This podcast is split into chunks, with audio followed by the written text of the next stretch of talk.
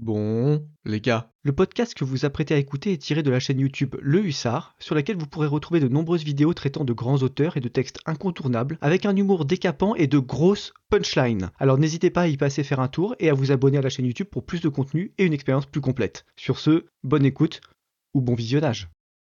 Bon, les gars, si vous avez vu notre super épisode sur Orwell, El Padre du game, vous savez déjà que 1984 est un super roman, mais qu'il est aussi utile pour comprendre notre époque qu'un deuxième mandat du banquier Micron pour redresser l'état catastrophique de l'économie française. Parce que Georgie, c'était le meilleur des satiristes, mais pas franchement le plus foudroyant des prophètes. Alors si vous voulez de la grosse anticipation qui permet de comprendre notre temps, je vous le redis, foncez lire le meilleur des mondes. Et là, vous avez été nombreux à demander à ce qu'on reparle de ce bouquin et de tout ce qui peut révéler sur notre triste époque, dans laquelle les onzons organisent des sorties pédagogiques aux zoo et où un boomer à Beden subventionné par 30 ans de Sénat socialiste, se proclame chef de l'opposition en éructant sur tous les tons qu'il faut lui ouvrir grandes les portes de Matignon. Mais je m'égare. Aujourd'hui donc, on va jacter du meilleur des mondes, d'Huxley, et de tout ce qu'on peut en tirer. Et là, attachez vos ceintures, parce que j'aime autant dire que ça va envoyer la purée. Alors de quoi parle ce bouquin du futur du passé? Comment Aldous Huxley a réussi dès 1932 et en seulement 4 mois de grattage forcené à établir le bouquin le plus prophétique depuis le Nouveau Testament? Et pourquoi, dès que vous serez abonné à notre super compte Instagram, vous devrez également foncer en description pour vous procurer le dit bouquin? Et bah c'est ce qu'on va voir tout de suite. Allez go Bon, alors avant de vous parler du meilleur des mondes, faut que je vous dépeigne un peu à quoi il ressemble, le monde en question. Déjà, l'histoire se passe à Londres, dans un futur lointain, à une époque où les années ne se comptent plus en fonction du calendrier chrétien, mais en fonction de la naissance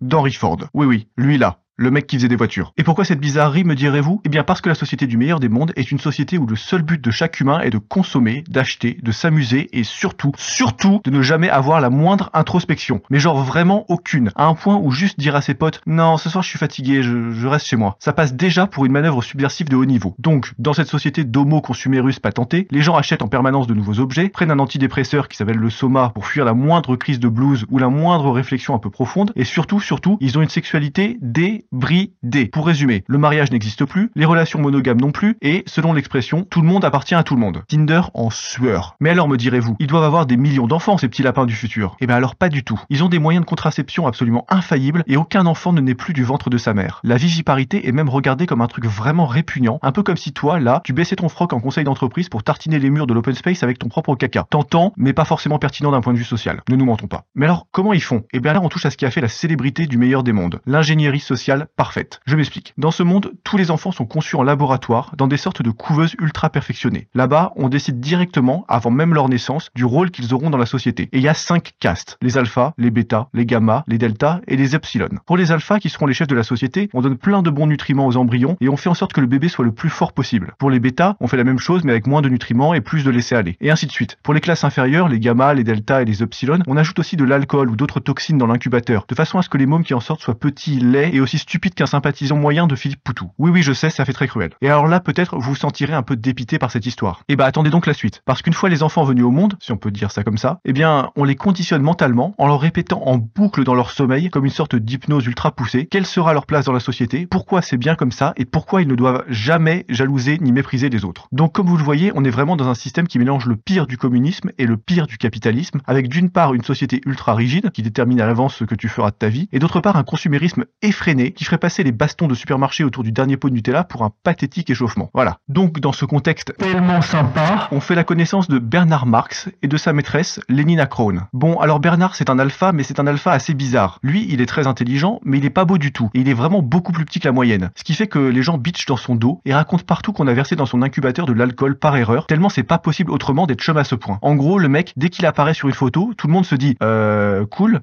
mais pourquoi il y a une crotte au milieu? Vous voyez un peu l'ambiance. Et du coup, le mec est pas parfaitement intégré. Il aime passer du temps tout seul, réfléchir, décortiquer les choses que tout le monde prend pour acquises. Bref, il est probablement abonné au hussard et vous devriez en faire autant. Et sa zoulette là, Lénina, bah elle, c'est plutôt l'inverse. C'est l'archétype de la meuf blue pill. Elle suit à la lettre les consignes du gouvernement, ne remet rien en cause, prend du soma pour aller bien et partage ses nuits entre les plumards de plusieurs alphas, dont Bernard, mais aussi son chef. Bref, on est sur de la parisienne postmoderne là, vous connaissez déjà le bail. Alors bon, rapidement, on apprend qu'en marge de ce monde de fous avec ses règles cheloues, on trouve aussi des réserves remplis de sauvages, dans lesquels les gens vivent en mode tribu primitive, à se reproduire à l'ancienne en crevant la dalle. Et Bernard, qui trouve ça super intéressant, il décide d'aller voir ça de ses propres yeux. Pour cela, il emmène Lénina avec lui le temps d'un week-end, et il obtient un laissez-passer pour s'y rendre, signé par son chef, qui lui avoue dans la foulée que lui aussi, il avait trouvé ça intéressant et qui s'y était rendu il y a des années, avec sa maîtresse de l'époque, qui avait disparu durant leur visite, sans qu'on puisse jamais la retrouver. Bon, alors j'aime autant vous le dire tout de suite, Le meilleur des mondes est un livre dont l'intérêt réside plus dans le futur qu'il décrit, et qui ressemble pas mal à notre présent, on va en reparler, et non dans un scénario de fou fou, plein de rebondissements. Donc bien sûr, quand Bernard se rend dans la réserve où l'ancienne maîtresse de son chef a disparu, sur qui il tombe littéralement trois pages plus tard, et eh bah oui bingo, sur l'ancienne maîtresse de son chef. Alors elle, elle s'appelle Linda et elle vit avec la tribu des sauvages où elle élève son fils John. Alors oui, plot twist, elle a un fils et John, c'est pas seulement son fils, c'est aussi celui du chef de Bernard. En gros, Linda était tombée enceinte malgré toutes ses précautions et quand elle s'en est aperçue chez les sauvages, elle a eu trop honte et a renoncé à revenir vivre dans la civilisation. Donc bien sûr, vous l'imaginez, Lénina est horrifiée devant le spectacle d'une femme normale, tandis que Bernard, lui, il se dit que c'est la découverte anthropologique du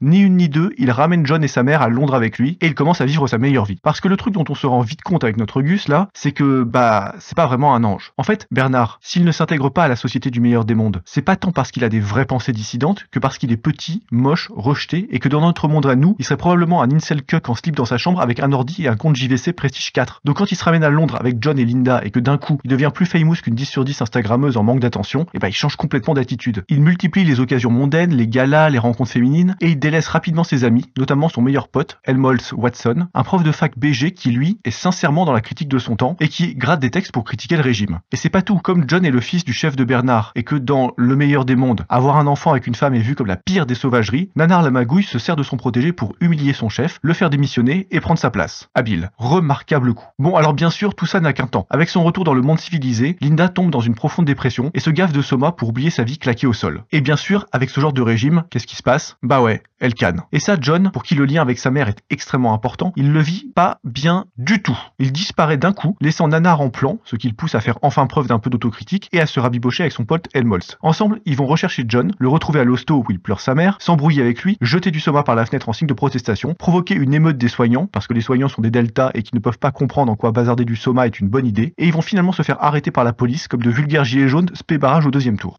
Et là, John, Nana la fripouille et Helmholtz sont emmenés devant un pélo qui s'appelle Mustapha Meunier et dont le job plutôt stylax est d'être l'administrateur mondial de l'Europe, en toute simplicité, pour qu'ils décident de leur sort. Donc là, normalement, vous vous dites, ok, ils sont cuits, fin du game. Et bah pas du tout. Mustapha, qui est un alpha plus plus plus plus plus plus plus, il est hautement conscient de la folie furieuse de ce monde, et il sait que des esprits brillants comme ceux d'Helmholtz ou de Bernard ne peuvent pas forcément trouver leur bonheur dans une vie de fornication sans fin et de consumérisme frénétique. Il leur propose donc de partir en exil sur une île de leur choix, en compagnie d'autres esprits brillants, pour y vivre leur meilleure vie de penseurs et d'écrivains provocateurs au milieu de leurs semblables. Voilà. C'est un peu comme si je faisais une IRL et qu'on colonisait Malte ensemble, ce serait plutôt cool, non? C'est plus une promotion qu'autre chose. Pas de punition ni d'exécution sommaire, là on est vraiment sur une mise en quarantaine digne d'un antivirus qualitatif il y a aucun respect. Donc Helmholtz, lui, il part dans les Malouines, Bernard choisit de partir en Islande, et John, alors lui, Mustapha exige qu'il reste en Angleterre. Libéré, il se réfugie dans un phare abandonné de la périphérie londonienne, où plein de curieux viennent le scruter et lui poser des questions comme à une bête de foire. Et parmi ces curieux se trouve même Lénina, l'ex de Nanar, qui a développé une sorte de passion amoureuse chelou inavouée pour John, et qui vient le stalker comme une dalleuse d'Instagram sur le compte de son crush. Et là, John, qui gère plutôt très mal la pression comme on l'a vu, il se rend compte qu'entre la mort de sa mère, sa vie pourrie, le départ de Nanar et le comportement de Lénina, bah l'existence c'est un peu surfait quoi. Du coup, il entre dans une bonne grosse dépression des familles et finit par euh, enfin vous voyez quoi. Voilà, fin du roman, applaudissements du public, c'était trop bien, on va analyser un peu le bousin. Bon, alors je passe vite fait sur le plus évident. Entre la fécondation in vitro, la libération sexuelle absolue, les médocs contre la tristesse, la mise en place d'un gouvernement mondial, l'endoctrinement des plus jeunes ou encore le savant mélange de collectivisme et de libéralisme, le meilleur des mondes est devenu, avec les années, une sorte de reflet à peine exagéré de notre propre société. Et le pire là-dedans, c'est que comme dans le roman, la critique de ce système n'est pas forcément interdite, elle est juste réservée à une élite intellectuelle, la seule à même de comprendre vraiment les enjeux politiques en présence. Le second point intéressant du bouquin, c'est le personnage de John. Lui, il symbolise ce qu'un type à l'ancienne, de l'époque de Huxley par exemple, aurait pensé de ce monde. Dans le roman, John est attaché à sa mère, fasciné puis horrifié devant l'univers qu'il découvre, dégoûté par le libertinage de Lénina, effrayé par les conséquences du soma sur la santé, bref, il porte un peu sur ce monde le même regard que le lecteur. Et du coup, quand on voit qu'il est appelé John le sauvage par tous les gens qu'il croise, on en vient à se demander qui est le sauvage et qui est le civilisé, et comment nous, en tant que lecteurs, on se positionne devant ce foutoir. Parce que franchement, à partir du moment où les bébés sont conditionnés pour aimer leur future place dans la société et que les familles n'existent plus, qui sont vraiment les barbares? Et ça, ça nous amène direct au troisième truc fascinant du bouquin, sa description des méthodes d'endoctrinement sur lesquelles repose toute la société. Parce que, dans le meilleur des mondes, il n'y a aucune révolte. Tout le monde est content de son sort, sauf quelques inadaptés comme Nanar qui finissent vite isolés dans leur coin. Et ça, à une époque où le PNJ moyen se contente de Netflix and chill plus propagande de l'éducation nationale de 3 à 18 ans, et bah clairement ça fait réfléchir. Et cette red pile de qualité nous explique un peu comment les French Dreamers, qui auraient toutes les raisons de se révolter, acceptent, et même mieux, aiment leur statut de victime d'un état vampirique qui leur extorque 30% d'impôts et les insulte à longueur de journée. Ça vous l'aviez pas vu venir? Bah Huxley, lui, si. Et il vous le montre avec brio. Alors qu'est-ce que vous attendez? Foncez, lire le meilleur des mondes. Blablabla, likez, commentez, partagez, blablabla, Instagram. Vous connaissez la musique, on vous attend, rejoignez-nous. Vous l'avez vu, Huxley avait prévu beaucoup de choses de notre époque et il a fallu faire des choix parce qu'on ne pouvait pas tout dire ici. Alors si vous voulez approfondir, rendez-vous en description. Moi je vous dis à très vite pour un nouvel épisode et d'ici là, portez-vous bien. Allez rompez les gars